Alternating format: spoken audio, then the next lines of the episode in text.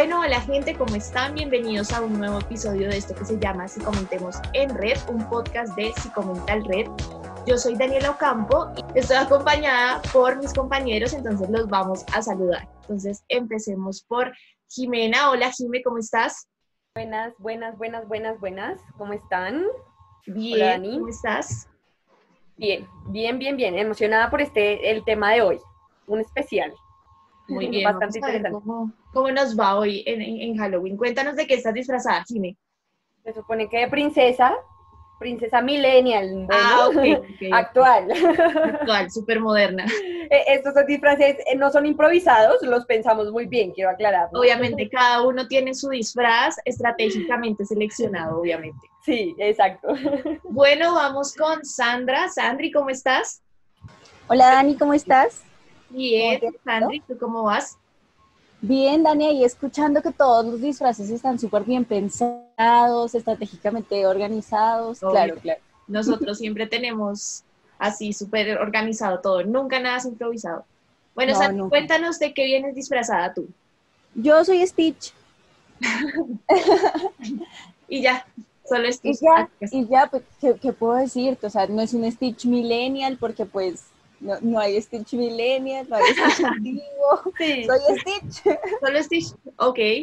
Bueno, vamos acá con los caballeros. Entonces, eh, vamos con David. David, ¿cómo estás? Buenos días, buenas tardes, buenas noches, mi gente, para quien nos oye, para quien nos ve. Hola, chicas, ¿cómo están? Bien. Hola, David. Hola, hola. Yo estoy disfrazado de basquetbolista, exactamente Michael Jordan. Bueno. Para quienes nos quieran ver, vayan a YouTube y nos ven los disfraces, están tremendos. Sí, son los super disfraces. Es la organización. Y bueno, vamos con el último caballero de esta red y es Cris. Cristian, ¿cómo estás? Hola para todos, ¿cómo están? Bienvenidos a este Si Comentamos Halloween. Uh. aquí, con, aquí con mi Vampi Mis Vampi Dulces. Eh, para que comentemos cómo están, qué lindos disfraces. Gracias. Gracias. Gracias. Fui elaborado mío, por cierto. Sí. ¿Tú de qué estás disfrazado, Cris? Cuéntanos. Eh, soy Drácula con muchas vampi pociones para la luz, el bloqueador. Ah, ok, ok, muy bien. Sí, porque vemos. Y la miopía. Y la vampi miopía. Ah, ok, ok. ¿También eres un vampiro millennial? Claramente, claramente. Ah, sí, porque en esta época ya tenemos audífonos, tenemos gafas. ok, ok, ok. Bueno, pues para los que no me ven, yo estoy disfrazada de pirata. Entonces, para que vayan y vean nuestros disfraces en YouTube. Si También soy una pirata bien millennial, ¿no? También es una pirata muy sí, millennial. Con labial, obvio. Una pirata diva. Exacto. que se baña. Obvio, que no tiene pañoleta. Bueno, muchachos, entonces pues empecemos ya con este episodio del podcast. Bueno, hoy les traigo una noticia que para mí es, es muy importante y es que el DANE eh, sacó unos nuevos datos sobre las consecuencias de la salud mental en cuarentena. Entonces les voy a leer lo que se encontró y dice que los sentimientos que están más presentes son de preocupación y nerviosismo, donde cuatro de cada diez personas lo sienten. Y también se encontró que eh, los niveles de ansiedad y depresión estaban más altos. Entonces, eh, personalmente creo que es muy importante que se estén mostrando estos datos porque hacen como reconocer que la salud mental es importante y que eh, debe ser tratado, o sea, debemos eh, tratar esos niveles de ansiedad, esos niveles de depresión. Entonces, también les traigo la pregunta a ustedes, ¿qué piensan sobre esto? Bueno, pues creo que mm, es, es, sorprendente, ¿no? Creo que es muy importante lo que dices tú, considero que es muy importante que salgan estos datos a la luz, pero aún así sigue sorprendiendo como con estos datos tan elevados que tenemos, porque es bastante elevado, sigue sin darle la importancia que se merece a la salud mental, ¿no? Porque sigo, siento que sigue sin darle la importancia. Las personas no le dan la importancia, el gobierno no le da la importancia. Eh, siguen diciendo que la psicología no sirve para nada, que los psicólogos no servimos para nada, que hay muchos psicólogos. sí, pero necesitamos prestarle atención a esto, porque es que todos sabemos que estos síntomas que pueden, e, estas enfermedades que pueden ser mentales, llevan y tienen consecuencias también a nivel físico, sí, a nivel físico, a nivel social, a nivel personal, o sea, en todas nuestras áreas de ajuste. Entonces creo que, que, es un llamado a que realmente tenemos que prestarle atención y, y valorar más el trabajo de los psicólogos y también reconocer cuando necesito esa ayuda y acudir a esa ayuda. Las princesas millennials son así de bravas. Em, pues, bueno, em, uniéndome a lo que decía Jimena, mm, siento que, que, pues tenemos los datos, ¿no? Digamos que el DANI como tal busca eh, pues de manera estadística tratar de contarnos cómo está el trabajo, cómo estamos en cuestión de estrato socioeconómico, de servicios, quién consume más, quién no consume más. Y pues en esta oportunidad y además por lo del COVID, eh, dan estos datos de salud mental. Pero siento que mm, es importante que estas entidades pues estén dándonos estos datos, pero igual nos quedamos cortos pues porque pues la información está, pero qué acciones estamos haciendo para en verdad eh, preocuparnos por la salud mental. Entonces siento que es una cosa de darle valor primero a los psicólogos. Segundo, pues en verdad que si haya un interés por la salud mental. Es que aquí en Colombia pasa mucho que mm, las temáticas eh, sienten que se solucionan investigando. Entonces, hay violencia. Entonces, ok, vamos a definir qué es la violencia y los tipos de violencia. Eh, ok, hay violencia. Vamos a crear el CAI de hombres. Listo. Pero, ¿qué más? O sea, es que no simplemente es como buscar una solución de 2 más 2 es 4. No, o sea, aquí hay que buscar la operación. Hay que ir más allá, ¿sí? No sé si me hago entender, pero voy hacia allá. Yo pienso igual que, mis compañeros, o sea, es supremamente importante que se reconozcan estos índices, pero lo que dice Jime, yo lo apoyo completamente y es que hemos tenido bastantes discusiones, digamos, internas entre nosotros sobre esto y entonces una de nuestras compañeras también decía como, ok, si necesitaran arquitectos, se contratarían arquitectos. O sea, como que en este momento donde hay un, terremoto, ya después contratan arquitectos y reconocen la necesidad de los arquitectos. Pero en el caso de los psicólogos, se reconoce que se necesita, se reconoce que hay más casos, se reconoce que son, o sea, que aumentan, ya de por sí la ansiedad y la depresión son los trastornos que más eh, tenemos en consultas. Y se aumentan estos casos. Y realmente igual no nos, o sea, seguimos invisibilizados. Y seguimos entonces, y es una discusión que yo creo que deberíamos tener en uno de estos podcasts, y no sé si a la gente le interese, y es una enlazada con una de las publicaciones que hizo Cris en Psicomental, y es ¿en qué, en qué manos dejas tu salud mental? Entonces él hablaba y hacía el paralelo entre el coach y creo que ah, espiritismo, algo así.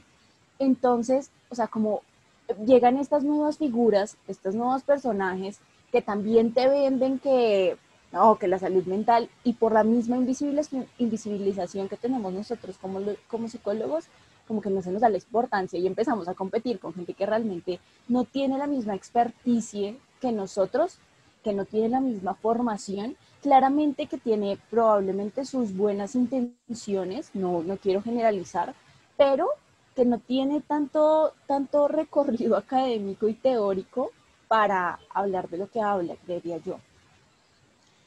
Bueno, todos dicen cosas súper importantes. De hecho, la noticia de Ani es brutal, es tremenda que no la hayas contado.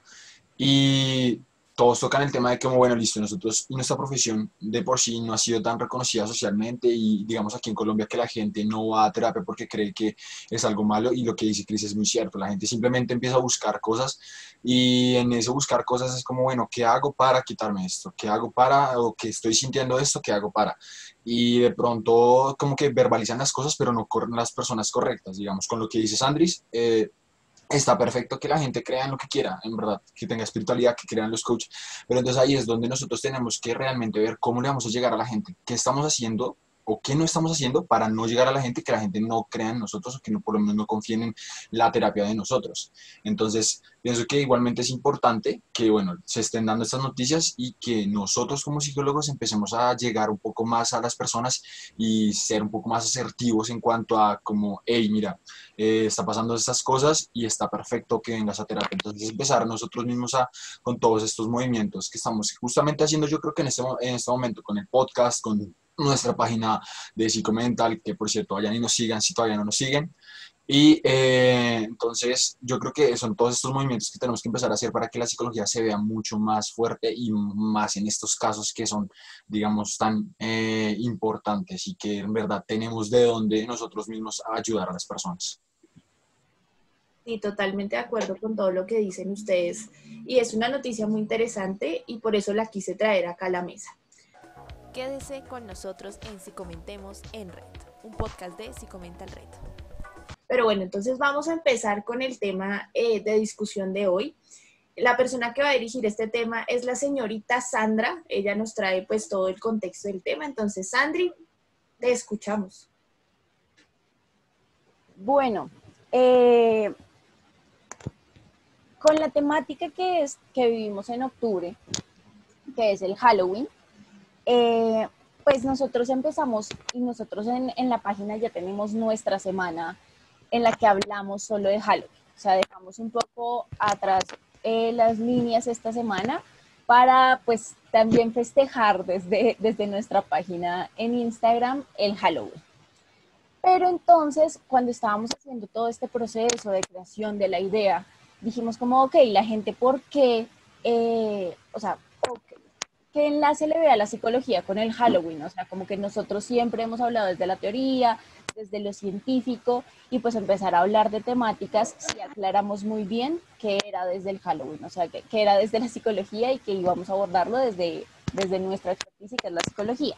Pero entonces, para empezar a abordar todo esto, yo les traigo como algunas preguntitas para que dinamicemos. Entonces, ¿qué piensan ustedes cuando escuchan la palabra Halloween? Cada uno. Pensamos como a nivel personal. Sí, a nivel personal, sí, sin ya vincular completamente la psicología, ya después la vincularemos, pero, o sea, en este momento como, ¿qué piensan como personas eh, sin tener pues el título de psicólogos sobre Halloween? O que han pensado siempre como culturalmente en su casa, que les han enseñado sobre Halloween o que han hecho sobre Halloween. Culturalmente. Oye, qué pregunta tan difícil porque cuando uno va a describir, o sea, uno lo tiene muy presente, pero cuando lo vas a describir, uno dice como, espera. Sí, no, y sobre todo lo que dijiste que culturalmente, o sea, en verdad, yo creo que aquí en mi casa, culturalmente, que tú digas como, bueno, el Halloween es el Día de los Muertos, o es, pues nunca me dijeron eso, ¿sabes? En verdad era como, Halloween es el mes de los niños. Halloween es el mes en donde, pues, no sé, o sea, pasa todo el mes y al final, el último día, se celebra, pues lo que te digo, como culturalmente, como de pronto se ve en otros países, no así, pero sí es como, hey, este es tu día, entonces pues puedes disfrazarte, hacer lo que tú quieras contigo y pues ir a pedir dulces. O sea, básicamente cuando tú dijiste Halloween, en verdad yo, pensé mucho en, voy a ir a pedir dulces, ¿sí me entiendes? O sea, porque eso era lo que hacía cuando era chiquito, o sea, ir a pedir dulces eh, con cualquier disfraz o con lo que fuera. Entonces, pues yo, a mí se me viene directamente eso, ¿sabes? Eh, creo que a mí lo primero que se me viene a la mente es que lo que estoy de acuerdo con David, creo que nunca me sentaron como a explicarme, ¿esto es Halloween? No. Es decir, en mi familia siempre ha sido como muy aceptado. Creo que eh, lo primero que se me viene a la cabeza es que yo tengo muchas fotos de los disfraces que tuve cuando niña, porque todos los años me disfrazaban de algo distinto. Tengo la colección, pues.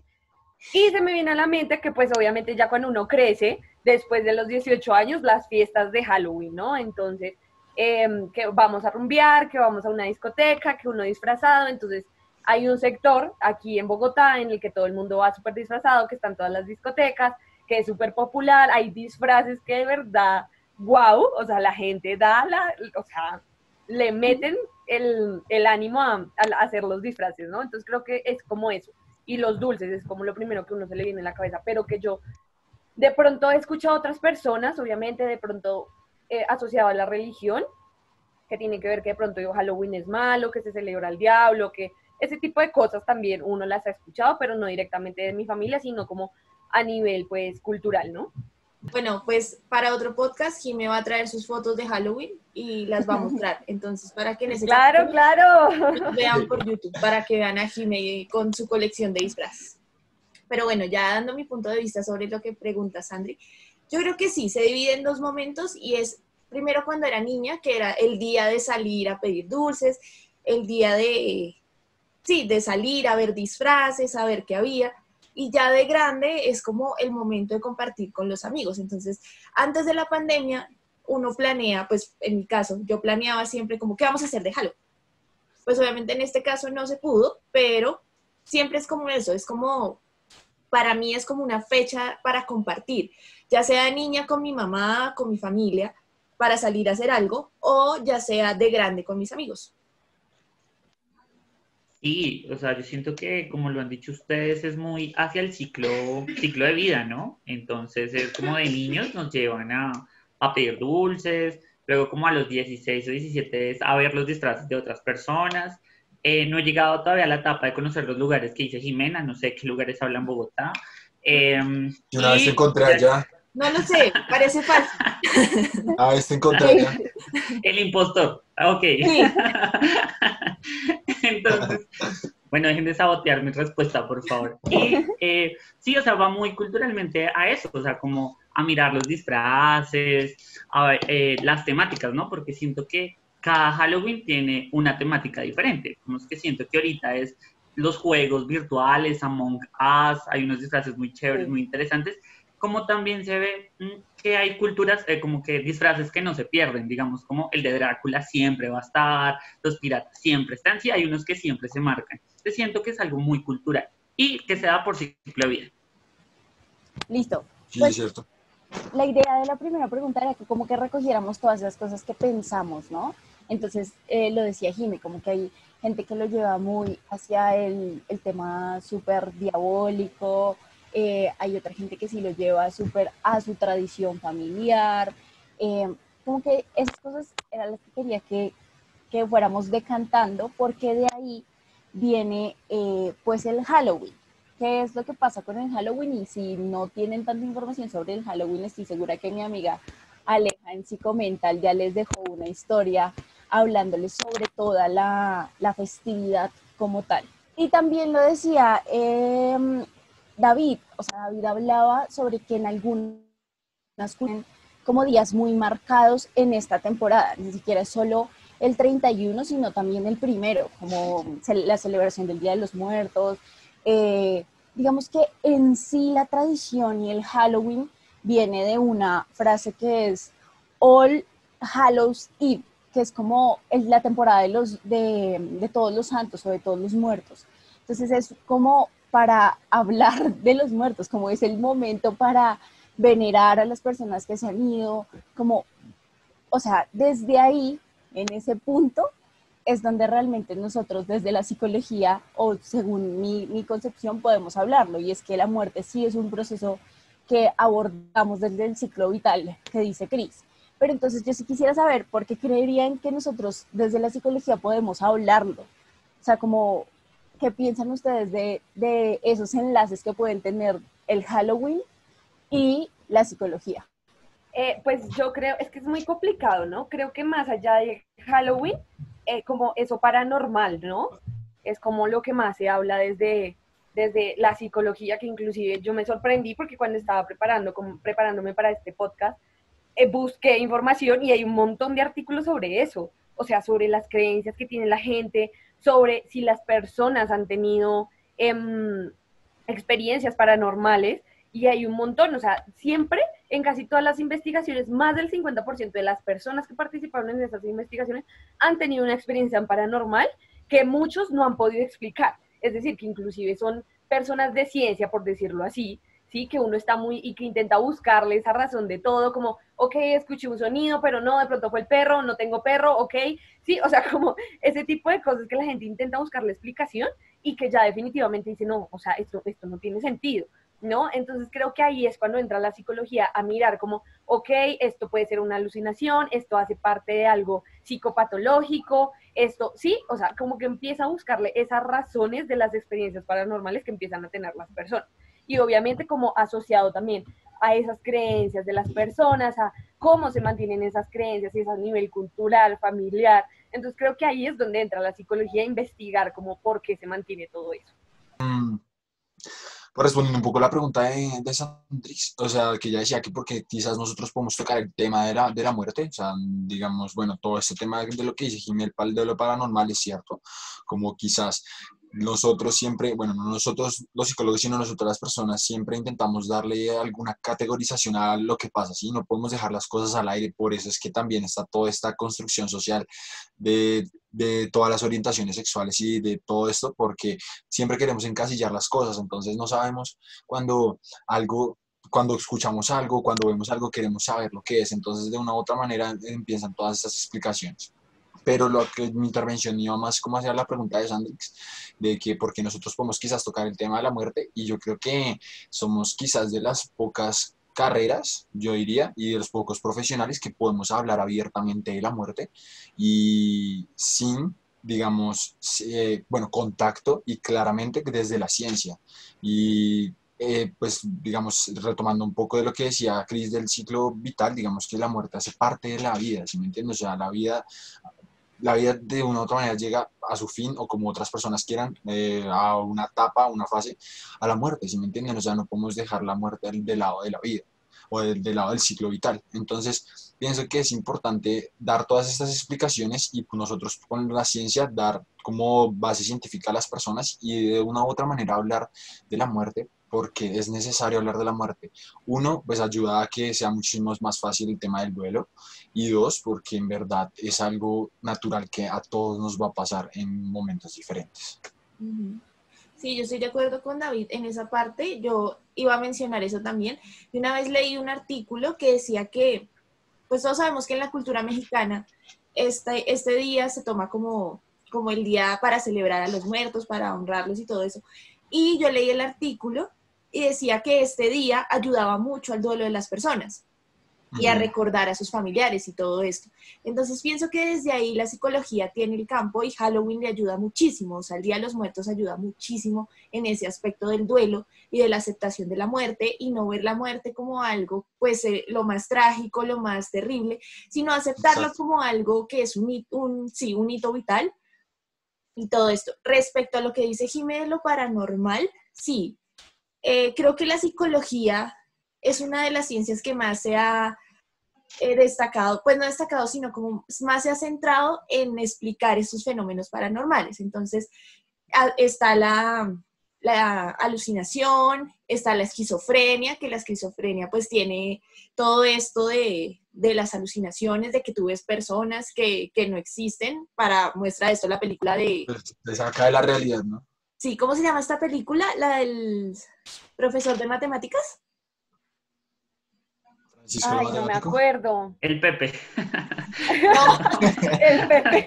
No, sí, sí, sí, que él, tiene mm, de, persecución y eso, ¿sí? Sí, sí, sí, sí. Pero no me acuerdo cómo se llama. Bueno. Digamos que se llama Francisco el matemático.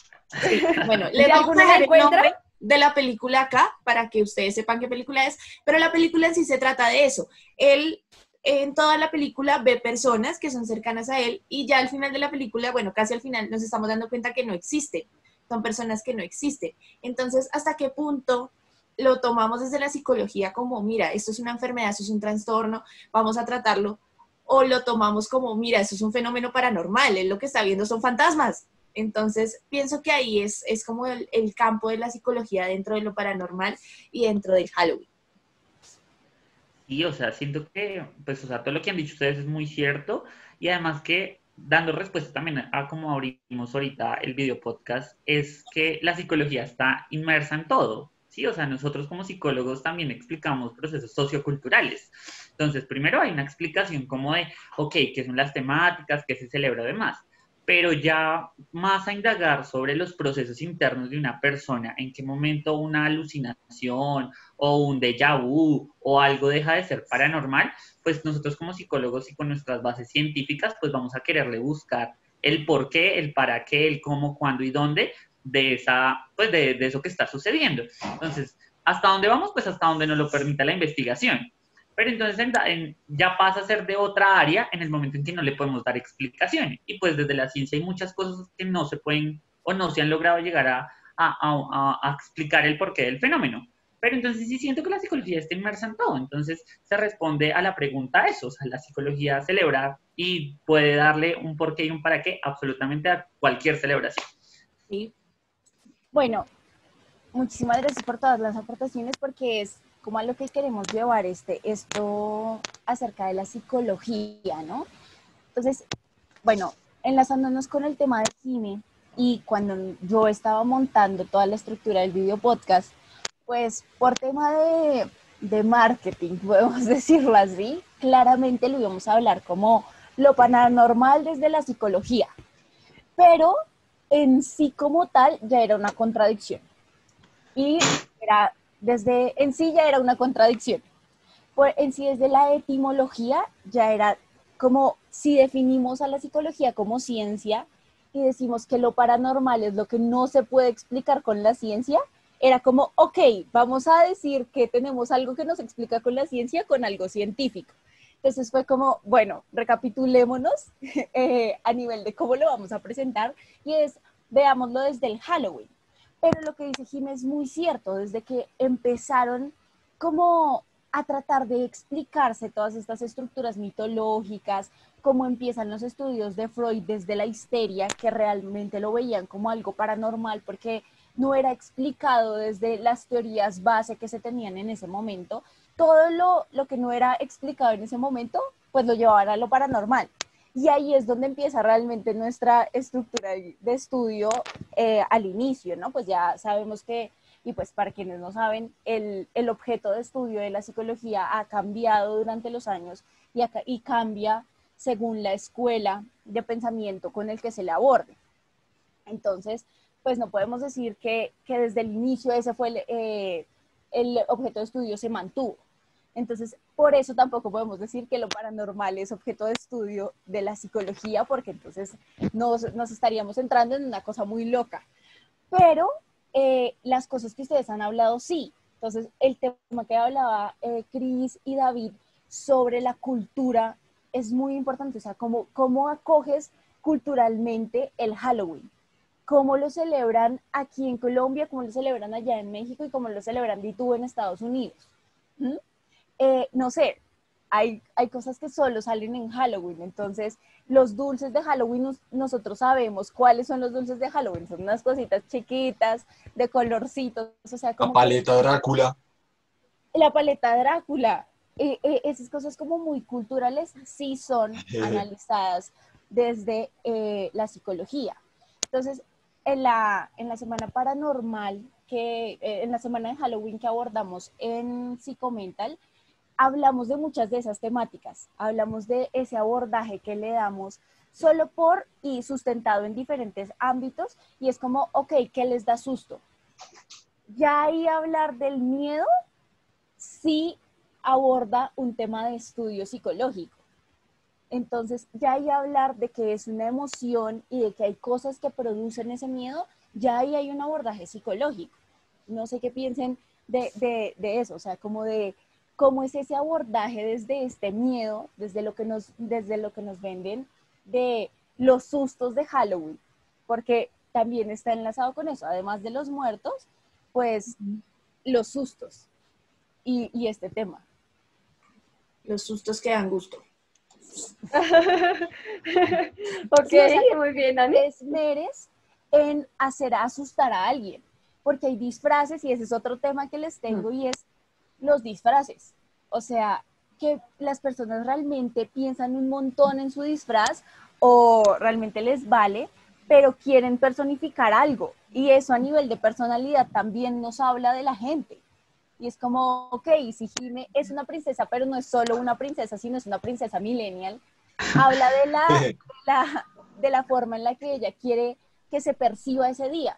Como- Es porque en Halloween puede ser lo que quiera hacer Barbie Sí. Girl. Barbie Girl. Eso, no necesito toda aprobación, bueno. Sí, para ser una princesa millennial. Pero, pero bueno, básicamente lo que, uy, es que son muchas cosas, ¿no? Son muchas, muchas cosas. eh, en cuanto al tema de la personalidad y eso, yo creo que está, es es súper importante lo que dice Chris, y es que, digamos, hay personas que todo el año, en verdad, no son nada sociables, o sea, no es que andan en grupos grandes, eh, no les gusta ser vistos, o sea, más bien bajo perfil, y en verdad llega Halloween y son como, parce, un disfraz así como súper mega increíble y es que todo el mundo te mire y es como, ¿qué carajos? O sea, en verdad ni siquiera puedo creer que sea ese tipo de personas, ¿sí me entiendes?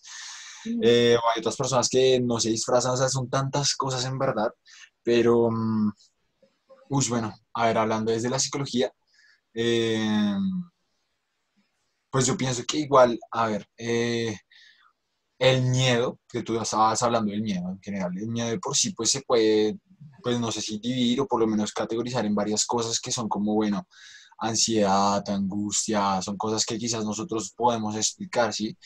Eh, lo que no podemos explicar quizás es a qué tú le puedes tener miedo, ¿sí me entiendes? Como tú le tienes que tener miedo a esto, o sea, todos le tenemos que tener miedo, yo no sé, a Drácula, pero eso es tan subjetivo en verdad y es tan, no sé, dependiendo de a quién te hayas tú, tú cómo te hayas criado y tal, lo que, lo que haya pasado en tu vida, ¿no? Eso es algo que nosotros no podemos decir como de, tú- todos le tenemos miedo a esto, porque en verdad muchas personas tienen miedo a muchas cosas, a cosas irracionales, a cosas que eh, no existen, a cosas que sí existen. Entonces, eh, eso quizás es lo que nosotros como psicólogos no podemos explicar, pero que sí podemos tratar en el sentido de como, ok, quieres dejar de tener miedo por esto, seguramente te vamos a ayudar. ¿Sí me entiendes? Pero en Halloween yo pienso que el hecho, salen, salen, bueno, lo que estabas hablando, salen dulces, salen todo, y salen películas, entonces es como que en verdad la- sale todo ese tema de como, bueno, es- es- este mes es también para, para ver cosas de los muertos, para asustarse, y está bien, entonces yo creo que todos de pronto culturalmente entendemos como, bueno, tal vez este mes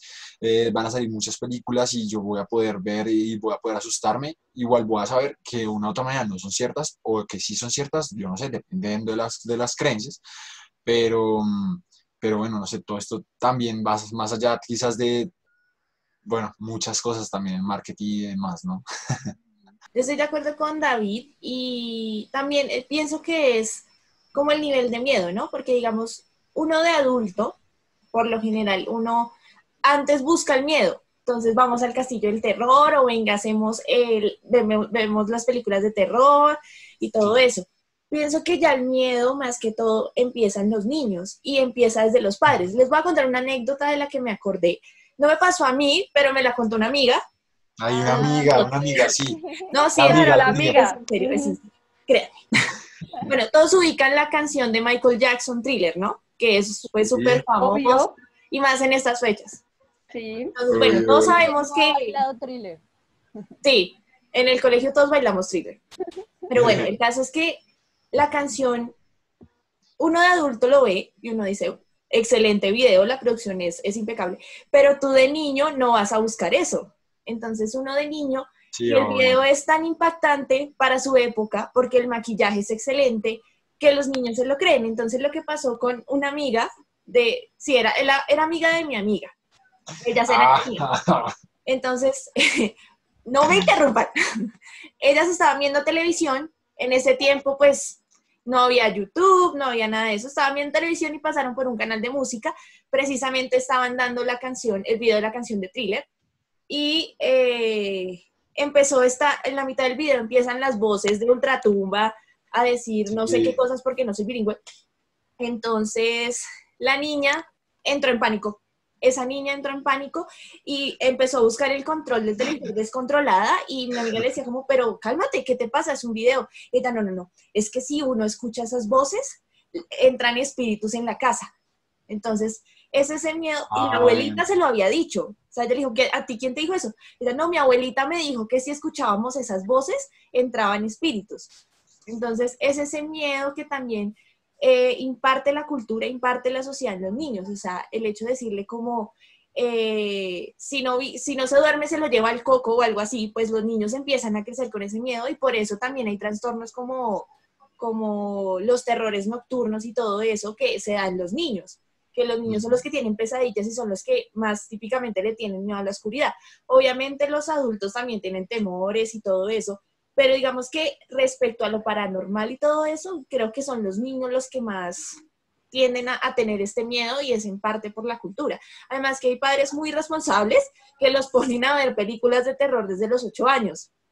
Entonces los niños empiezan a ver eso y empiezan a interiorizarlo. Obviamente pues empiezan a desarrollar ciertas cosas que desde la psicología son tratables, pero pues obviamente influye muchísimo la cultura. Creo que, que, también tiene que ver con, o sea, creo que lo que dice Sandy de, de, de, lo del miedo, ¿no? De por qué también buscamos como el miedo, ¿no? Que también lo mencionaba Dani, o sea, uno va a un parque de diversiones y paga para que lo asusten, o sea, ¿qué es eso? Pero creo que también eso perfectamente se explica desde las neurociencias, desde la neuropsicología, ¿no? O sea, como eso también, e, esa sensación de miedo produce ciertos neurotransmisores, la liberación de ciertos neurotransmisores, que si bien es cierto, claro, esos neurotransmisores se liberan para decirte a ti como algo está mal, tienes que huir, o sea, tienes que reaccionar, pero también al estar esa parte como por decirlo así, consciente de que tú sabes de que no es real, entonces también eh, al mismo tiempo esos neurotransmisores se convierten en algo placentero, ¿no? Como la adrenalina que se libera en ese momento y por eso también lo buscamos, ¿no? Entonces bastante, bastante curioso como nos buscamos nosotros masoquistas, somos, somos masoquistas, por no, Dios. o nos gusta el peligro por lo que nos genera. claro. y es que... Claro, como como ocurre, por ejemplo, en las, en las montañas rusas, que la gente le encanta, yo particularmente a mí no me gusta eso, eh, pero la gente busca ese peligro por la sensación que sientes en tu cuerpo, por la liberación también de, de, todo lo que tiene que ver con cortisol, que es la hormona del estrés, o sea, con todo eso, ¿no? O sea, es impactante, pero bastante interesante y de ahí también es donde entra la psicología a explicarlo, ¿no? Eh, pero yo, agregando algo que dice Jimmy, yo, yo me puse a pensar sobre eso y yo creo que uno paga para que lo asusten o uno paga para sentir eso porque es un miedo controlable. O sea, tú sabes que es algo que está controlado. Tú sabes que los monstruos del castillo son de mentiras. Te asustan porque saltan de repente, pero tú sabes que son de mentiras. Pero vete tú a las 12 de la noche a un barrio peligroso. Sí, exacto. Uno no va a andar a las 2 de la mañana en una calle allá dentro bien chimba. O sea, no. Eso, eso sí es otro tipo de miedo que o sea, yo me o sea, yo iba por el lado de Dani, de lo que está diciendo Dani. ¿Qué pasa? O sea, cuando somos adultos, nosotros buscamos eh, pues estímulos o lo que mencionaban ustedes de buscar algo que nos active un poco, pero es porque sabemos que eso va a tener un fin, ¿sí? Es decir, la montaña rusa tiene un ciclo. Entonces tú vas, das las dos vueltas y paras. Es decir, ya, tú tienes el control sobre ese estímulo que te está generando diferente, diferente forma de expresarlo. Pero ¿qué pasa? En los niños, eh, este miedo, pues que les están impartiendo, ellos no tienen el control sobre eso. Ellos no saben si se los van a comer, si los van a desaparecer, no saben cuánto tiempo va a durar. Entonces, también hilándolo con, con tu pregunta de, de, de, este miedo, pues las formas de, de, de, tener, de aprender sobre el miedo es por lo que vemos, por lo que escuchamos o por lo que estamos viviendo. Entonces, eh, siento que, que, el miedo es aprendido a través, primero del marketing, hay un marketing muy grande a través de cómo meterle miedo a los chiquitines. Y pues, ¿qué pasa? A medida que nosotros vamos creciendo, pues en varios casos le van disminuyendo el miedo a ese estímulo. Pero ¿qué pasa? Pues ¿por qué? Pues porque se van enfrentando a esto. Entonces lo pongo en un ejemplo para que me entiendan. Entonces, eh, tenemos que los niños están acostumbrados a ver Peppa, Peppa Pig, que es el programa que ven los niños. ¿Qué pasa? Llega Halloween y empiezan a mostrarles fantasmas, sale la canción de thriller, entonces el niño que está acostumbrado en una familia donde le dan todo, entonces lo mandan allá a que vea los fantasmas. Y ya luego él va empieza a crecer. A medida de que él va descubriendo que el fantasma es una persona que se coloca una capa, su nivel de miedo va a disminuir. Pero ¿qué pasa? Si la familia entonces empieza a, disfrazarse y a meterle más miedo al niño, pues ¿qué están generando? Que el, el, valor de ese estímulo aversivo del niño pues nunca baje y en verdad aumente. Entonces, cuando llega adulto, empieza a creer más en fantasmas, empieza a creer más en, en situaciones paranormales. Por eso, pues porque nunca le disminuyeron el valor a los estímulos aversivos. Espero me ames por esta intervención. Eh, pues, Nosotros te entendimos perfectamente. Ojalá que los que nos están escuchando eh, lo hayan comprendido. yo solo quiero decir, agregar una parte, y era lo que decía Cris, de que el miedo en serio es inducido, y es que, no sé, nosotros como psicólogos que hemos visto tantos experimentos a lo largo de nuestras carreras, no sé si se acuerdan del experimento del niño que estaba cogiendo la rata, y pues, ah, bueno, no sé, yo creo que a muchos acá nos da asco, nos da miedo. Yo, por ejemplo, yo no cogería una rata, en serio, yo no la cogería.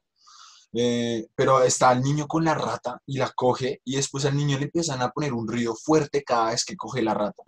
Entonces el niño se empieza a asustar y lo empiezan a condicionar de que cada vez que coge la rata le va a dar miedo. Entonces el miedo al final, el niño al final le tiene miedo a la rata. Entonces es como que si nosotros culturalmente de chiquitos no nos hubieran dicho que, no sé, los, que, los, que los fantasmas son, no sé, de mentiras o de verdad, eso hubiera sido muy diferente a como nosotros hubiéramos, eh, no sé, creído o los miedos que hubiéramos tenido. Y seguramente lo que dice Dani, las pesadillas hubieran sido diferentes, esos trastornos que nos, de pronto no nos dejaban, esos, estos sueños que no nos dejaban dormir, pues hubieran sido muy diferentes, ¿no? Yo siento Yo voy a tratar de, de explicar lo que dijo Cris en cristiano con un ejemplo, con una anécdota. Hoy estoy muy anecdótica, ¿no? Ay, Estoy sí, muy historia. es que me ha ¿Otra pasado con amiga? ¿Otra amiga? ¿Otra amiga? ¿Otra bueno, amiga? ¿cómo? ¿Otra No, amiga? esa sí, esa sí soy yo, esa sí soy yo. Ok, ok. Bueno, el caso es que, eh, sí, cuando yo tenía como unos, ¿qué? Como unos 10 años, eh, mis papás estaban viendo la película esta de Juegos Macabros. Es una película donde no salen fantasmas, sino que es una película poquito sangrienta. Entonces, yo tenía 10 años, yo la vi completa, yo no pude dormir en como cuatro días. Yo no dormía. Yo dormía sola en mi cama, me tocó empezar a dormir otra vez con mi mamá del trauma que me generó esa película. Eso me pasaba cuando era niña. Ya cuando fui creciendo, o sea, ya yo tenía 16 años, yo ya me veía todas las películas y ya me las sabía de memoria. Pero obviamente yo sabía que eso se iba a quedar en la película, que era una película. Pero de niña yo decía, ¿en qué momento llega alguien y llega el payaso en el triciclo y me secuestra?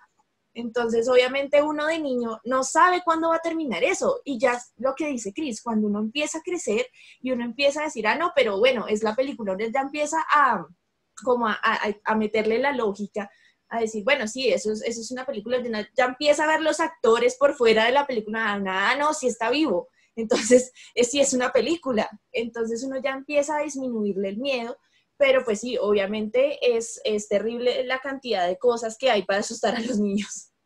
Pero Pues- yo ahí voy a intervenir sobre algo que yo siento que se enlaza completamente con lo que habla Cris, y es, eso pasa cuando te das cuenta que son cosas que no existen.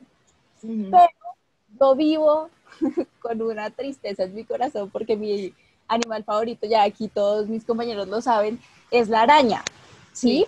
Entonces, la gente realmente le teme a las arañas de por vida porque resulta que las arañas son un símbolo de Halloween, porque son un símbolo de temor. O sea, también lo han metido y estas estructuras culturales también realmente organizan estos símbolos. Sea, ustedes no saben cuánto yo he buscado un peluche gigante de araña, porque yo quiero un peluche gigante de araña que yo pueda abrazar y que me abrace con sus No patitas. creo que un niño quiera un peluche de araña. la verdad.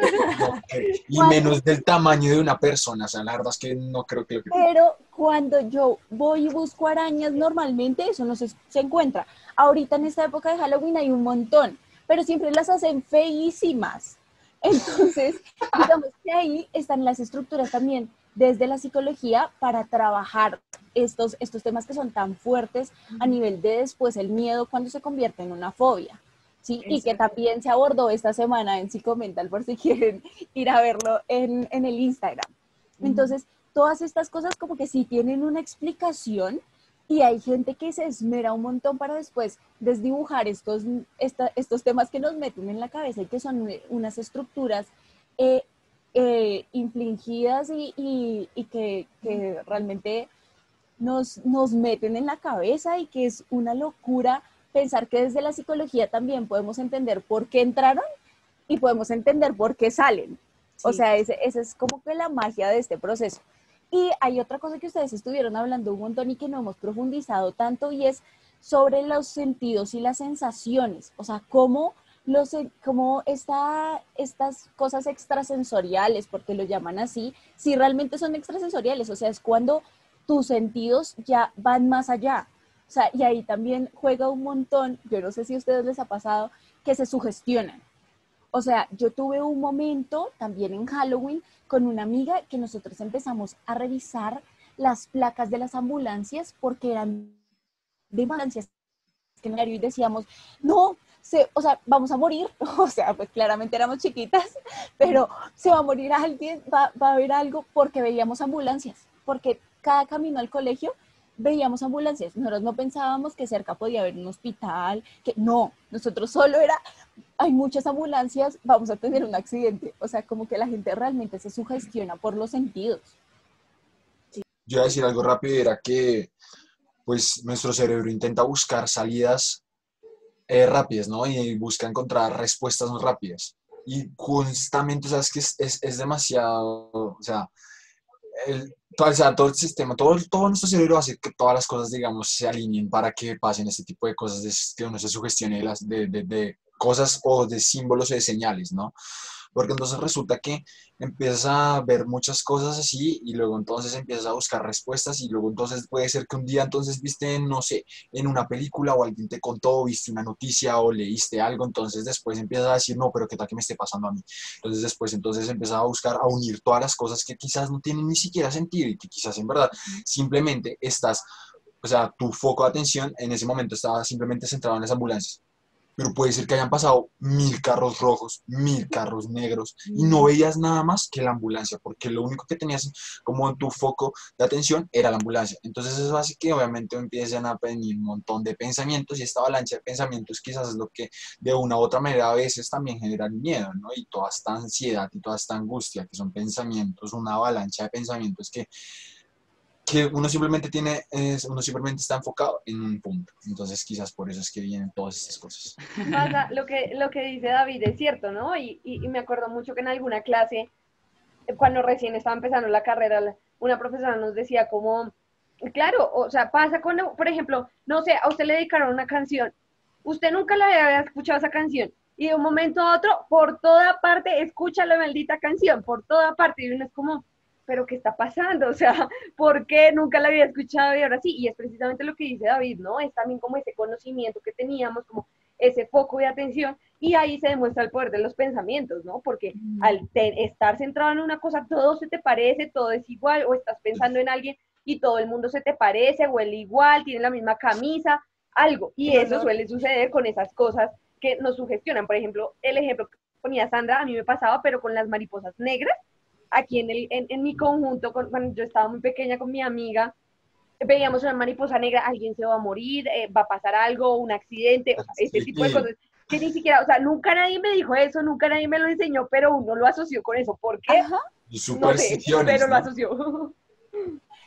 Eso tiene que ver más con, la, con lo que nosotros llamamos como la conducta supersticiosa, ¿no? Entonces, ¿qué es la conducta supersticiosa? Dirán ustedes, pues estos, estas creencias de que si te, se rompe el espejo y te miras, siete años de mala suerte. Si regas la sal, una mano de años también de mala suerte. Si ves un gato negro, mala suerte. La mariposa, si ves la mariposa, alguien se va a morir. Si pasas debajo de la escalera. Es esto, pero ¿por qué se da esto? Digamos que desde la psicología es porque hay un refuerzo intermitente. Ustedes que nos están escuchando dirán, pero ¿qué es eso?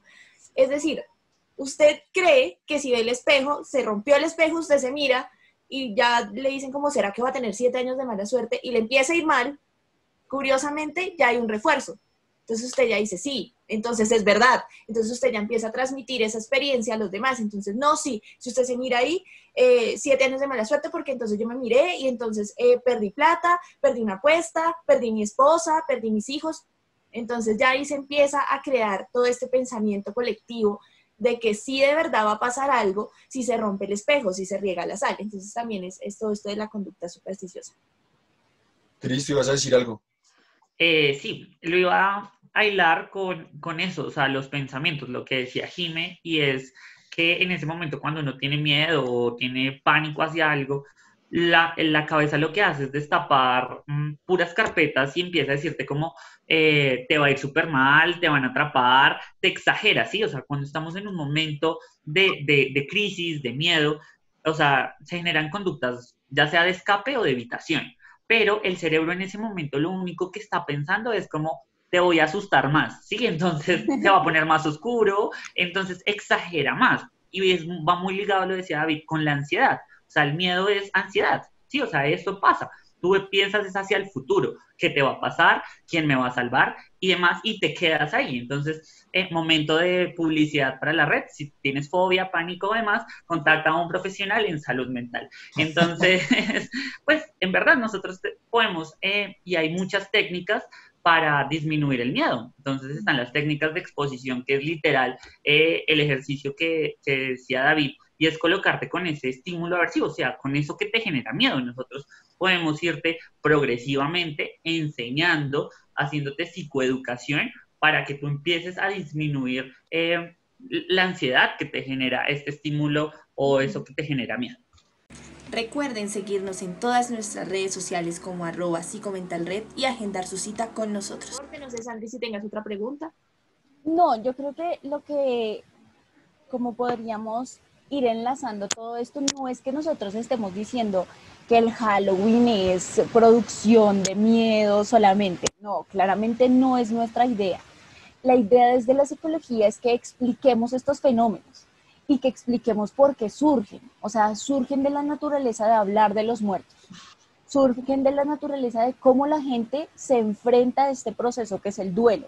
Y así nace esta festividad que claramente culturalmente la, eh, la, identificamos diferente y que la trabajamos diferente y que después la enlazamos con los niños y les enseñamos a los niños como este tema de los disfraces y, y era un tema que, que, que les había dicho que podíamos hablar y es, ok, ¿qué pasa cuando nosotros nos disfrazamos? O sea, ¿en qué pensamos cuando buscamos un disfraz? No sé qué piensan ustedes, o sea, como, ok, Chris lo decía, hay unos disfraces que nunca pasan de moda pero entonces hay gente que siempre quiere eh, llevar ese disfraz, no sé, el tema de las gatas. Siempre hay gatas en Navidad, en, en Halloween, siempre hay gatas. Ok, what? Navidad, no, no es de Halloween, yo iba a decir, siempre. Sí, yo, yo iba a decir, yo iba a decir que Halloween, no, siempre hay gatas. Mentira, mentira. Los gatos siempre están. Están botando el vainazo, las gatas de diciembre. Las gatas, las gatas de todo el año. Ok. Ok, no, pues. ¿Ustedes piensan como en eso cuando se disfrazan? O sea, como que si proyecten algo de ustedes o simplemente como que van con las tendencias. Yo creo que este año va a ser súper tendencia coronavirus sí, O sea, para mí eso va a ser como súper tendencia porque qué más temeroso ahorita que el coronavirus. O sea, ok, no, nada más. Pero tremendo, mía. Uy, no sé, yo, yo por lo general a mí no, yo no, yo no intento como poner algo como mío de mi personalidad, ¿no?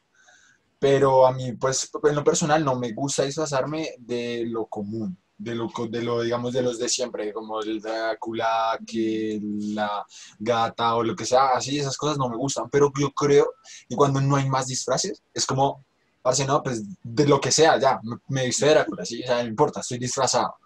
Pero digamos, yo tenía este año pensado, eh, o sea, yo no sé por qué, tal vez las personas que nos escuchen van a quedar un poco sorprendidas también, pero no es nada raro, es un disfraz nada más. Pero yo quería disfrazarme, yo quería disfrazar a mi mujer en, en, como de, de, estas, de estas muñequitas de, mm, con vestido, pepitas y cosas así, o sea, en verdad me gusta María Resto. Y ahorita yo, yo le estaba diciendo eso a mi novia, y ella me dijo como, ¿y por qué no nos disfrazamos de, de, justamente, alguien dijo thriller, no me acuerdo quién fue, eh, ella se disfrazaba de Michael Jackson de lo y yo me disfrazaba de la mujer, porque como yo soy el negrito, entonces yo también estoy, me voy a disfrazar de la mujer. Y yo, uy, parce, está tremendo, en verdad, yo quiero disfrazar de eso. Entonces, eh, es más, yo me disfrazo quizás más como para que sea algo chévere, más allá de simplemente decir como, hey, este soy yo. Ok, ok. A mí me pasa que yo voy viendo ideas, ¿no? O sea, igual en, en, en, todo el mes la gente va publicando videos de maquillaje o de disfraces o todo eso. Entonces yo digo como, ve, bacano disfrazarse de eso, chévere disfrazarse de eso. Pero también es que soy muy tacaña con eso. O sea, yo digo, pero ¿para ah, qué voy a gastar plata en un disfraz que me va a poner solo una vez? Porque el próximo 31 no me va a disfrazar de lo mismo. O sea, no, pues la foto. Entonces digo como, no. Entonces después termino como o no saliendo o saliendo a solamente ir a a estar con mis amigos o disfrazándome de cualquier cosa que se me ocurra, pero la verdad nunca pienso en como, ven, eh, disfracémonos, no sé, eh, de la serie que está de moda o disfracémonos de, del coronavirus. No, yo solo como que me doy ideas y digo como, oye, yo tengo eso, lo puedo hacer y ya. Ok. Ok, ok. Yo creo que yo tengo un trauma eh, porque yo tengo como, he tenido, he tenido ganas de disfrazarme de muchas cosas que quizás son tradicionales, pero no lo he hecho, ¿no? O sea, por ejemplo, de pirata, pero de pirata, así con un vestido bien lindo, así pomposo, o sea, bien bonito, o por ¿Qué me quieres decir, Jimena? No, no, no, no, no, ¿Qué espérate. Es indirecta, no, por eso digamos que, mi trauma está desde antes. Entonces, sí, como, o como estos, como un disfraz de esos bailes que existían hace muchos años, que era así con el vestido súper grandote y o sea, siempre he tenido, como- ajá, sí, sea, siempre he tenido como eso en la cabeza, pero nunca se me ha dado la oportunidad, entonces lo que dice Dani también, o sea, como la vieja confiable tocó algo fácil con un vestido blanco, compró unas alas, el ángel, listo, ya, salió, ¿no? Porque claro, uno ve en internet un montón de ideas con que con las amigas, las chicas súper poderosas y todas, sí, disfracémonos, al final todas cogieron una parte distinta y no, ¿y qué? Y no nos disfrazamos de eso, siempre está como el plan, pero nunca llega a realizarse, entonces es muy triste, la verdad. Ajá. Yo lo, o sea, yo dándole respuesta a lo que preguntaba Sandri, siento que es muy hacia los procesos motivacionales de cada persona. Entonces, digamos, ustedes ah, decían como, a mí me motiva disfrazarme para salir con mis amigas. Entonces, arman el plan y demás. Pero habrá gente que de pronto es porque se identifica ya mucho con las características del personaje. Digamos, a mí me encanta Drácula, o sea, yo creo que todos los Halloween, sí, soy Drácula diferente, pero es algo que me gusta por las características que es Drácula, ¿no? O sea, entonces Sí. siento que va muy hacia los procesos motivacionales extrínsecos, Gustos. que es lo que, eh, gustos externos de la persona, y ya de manera interna hacia la identificación con los personajes. Lo veo muy así. Se los decía porque cuando hablamos de disfraces, digamos que hay personas que no se disfrazan. En este caso, pues todos nos disfrazamos, pero hay religiones y hay creencias que realmente ven a los disfraces como algo o sea, Pagando. no, no aceptado, ¿sí?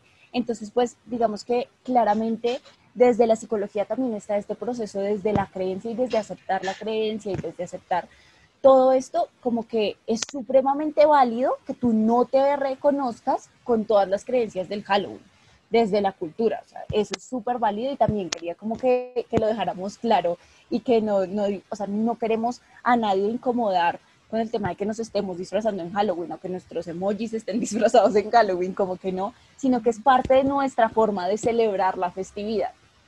Y va mucho con el valor que le damos nosotros como red, ¿no? Digamos que desde la red, nosotros para Halloween le estamos dando un valor, pero para la persona que nos está viendo o escuchando, puede que el valor de Halloween sea como, eso no me interesa, no me importa, Sí, y le da más y le da más valor de pronto a la religión, sí, o sea, de pronto la creencia, de O no otras celebrar, cosas. eh, o a No otras sean cosas. religión. Y es válido, sí, o sea, com- completamente, me uno al llamado de, de San Y desde Si Comenta el Red, pues, le damos valor a la celebración de Halloween. Eh, bueno, eh, gente, ya se nos acabó el tiempo lastimosamente por el episodio de hoy, pero vamos a dar unas conclusiones ya para cerrar eh, la temática. Entonces, Sandri, ¿tienes alguna conclusión? Bueno, pues realmente ha sido súper interesante toda la charla, ha sido súper interesante que pudiéramos enlazar y esperamos que eh, poner un poquito de claridad a los oyentes y a los espectadores de, del tema de que por qué hablamos de esta festividad y por qué hablamos de Halloween en, en Psicomental, porque pues realmente no es un tema solo de que, ay, ok, nos vamos a enlazar con esta temática. Y a manera de conclusión, yo siento que dejar súper claro que Halloween es una, un tema cultural. Lo estamos viendo como un tema cultural, lo estamos revisando desde, este, desde esta forma, eh, muy desde la psicología y que hay un montón de otros análisis que se podrían hacer de acuerdo a, a cómo lo vemos y de acuerdo al, al tema de estudio que escojamos. Entonces, pues si vamos a hablar de alucinaciones, aquí nos quedaríamos otro tiempo. Si vamos a hablar del sueño, aquí nos quedaríamos otro tiempo. Entonces, siento que es un tema que si, si nos piden, podríamos eh, hablar un montón más de algo específico que quieran hablar de Halloween. Chris, el chico de las conclusiones, ¿no tienes conclusiones? Ok, bueno, sí. Chris tiene conclusiones, Dani. Aquí está el resumen. Eh, bueno, quiero primero como dejar en claro que el miedo es una emoción básica. O sea, nosotros nacemos con esta emoción. O sea, es normal que tú sientas miedo ante algún estímulo. Y es adaptativa. sí, es, es adaptativa y muy de supervivencia. Entonces, tienes dos opciones. O aprendes a controlar el miedo o te potencian el miedo, ¿cierto? O sea, que te hagan crecer miedo a diferentes estímulos. Entonces, eso quiero dejarlo muy claro.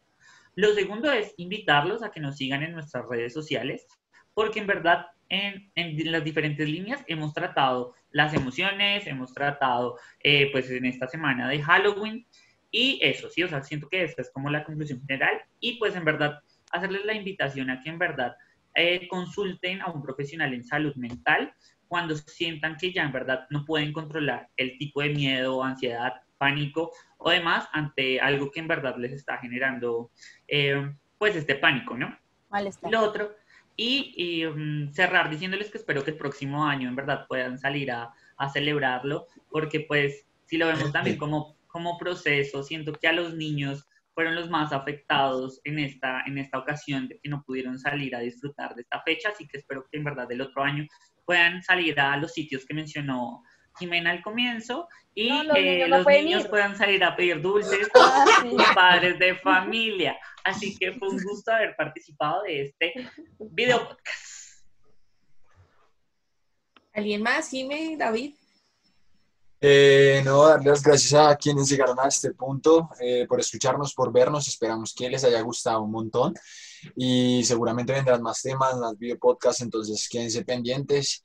Y bueno, nada, celebren Halloween en su casa, reparten dulces en su conjunto si quieren, pero cuídense, desinfectense y coman todo lo que quieran. Hagan ejercicio. Y tomen agua. tomen agua para bajar los dulces. Creo que, creo que mi invitación también va a que, a que respetemos igual las creencias de otras personas, es decir, si usted disfruta Halloween, disfrútelo, disfrácese. Haga lo que quiera, si quiere salir en minifalda, hágalo, o sea, no se preocupe por lo que digan los demás, pero también respete si otras personas no creen en eso, respete si tienen sus creencias religiosas, si su justificación es eso. Lo mismo, si usted es una de esas personas que no creen en el Halloween, también respete a los demás, ¿sí? O sea, cada uno tiene su... Eh, por ejemplo, creo que en muchos de nuestros lugares creemos en Halloween, celebramos Halloween y aún así tenemos también nuestra postura personal de que creemos en Dios, de que quizás vamos a la, a la iglesia, de que sí, todo eso. Entonces creo que hay equilibrios, hay unos que van más para un lado, más para el otro, pero hay que respetarnos siempre ante todo, el respeto por el otro. Sí. Bien. Vampi dulces para todos, bye. Feliz Halloween. Ah, pues la, la, capa cambia Cris un poquito, ¿no? Ya. Eh, el personaje. El. Era que hablábamos. Sí, sí, él se convierte. Bueno, gente, pues muchas gracias por escuchar este episodio. Este episodio sale después de, del 31 de, de, octubre. Entonces, pues de verdad, de corazón, esperamos que hayan tenido un excelente Halloween eh, dentro de todo, dentro de la pandemia. Eh, lo que les dice David, ojalá se hayan quedado en sus casas, y pues lamentablemente sí es una fecha muy dura para los niños, pero pues esperamos que de pronto con este podcast se hayan divertido, de pronto eh, para la fecha pues les hayamos aclarado algunas dudas de, de, lo paranormal, de qué piensa un poquito la psicología de lo paranormal. Entonces, pues una vez más, gracias por escucharnos. Les recuerdo las redes eh, de Psicomental. Estamos en Facebook y en Instagram como arroba Psicomentalred. Síganos. Eh, para la temática de Halloween tuvimos una, una actividad muy divertida, muy chévere, eh, donde explicamos algunos de los trastornos, algunas de las cosas que, que son paranormales explicadas desde la psicología. Dime. Y recibimos unos personajes. Y solo somos nosotros en la red de esta semana. Exacto, entonces pues también los invitamos a que vayan a verlo. Eh, y pues nada, muchas gracias por escucharnos, muchas gracias por darle play a este episodio. Nos vemos con un nuevo tema, nos escuchamos en una próxima oportunidad. Y recuerde que si usted eh, necesita el apoyo psicológico, necesita ir a, terapia, pues nosotros ofrecemos ese servicio. Nos puede escribir por eh, interno en Instagram o en Facebook o un correo al correo de Comentalred, gmail.com entonces, pues gracias por escucharnos. Esperamos que haya tenido un gran Halloween. Y pues, chicos, espero que este podcast se grabó mucho antes de Halloween. Espero que ustedes también tengan un excelente Halloween. ah, sí, gracias, gracias, Dani. Espero que no saquen. Y se vayan por allá los sitios que dijo Jimena, no, eso no. Pero ¿qué les pasa? No vuelvo a decir nada. Compren sus tecitos y en la casa. Chao. Gracias, chao. Chao.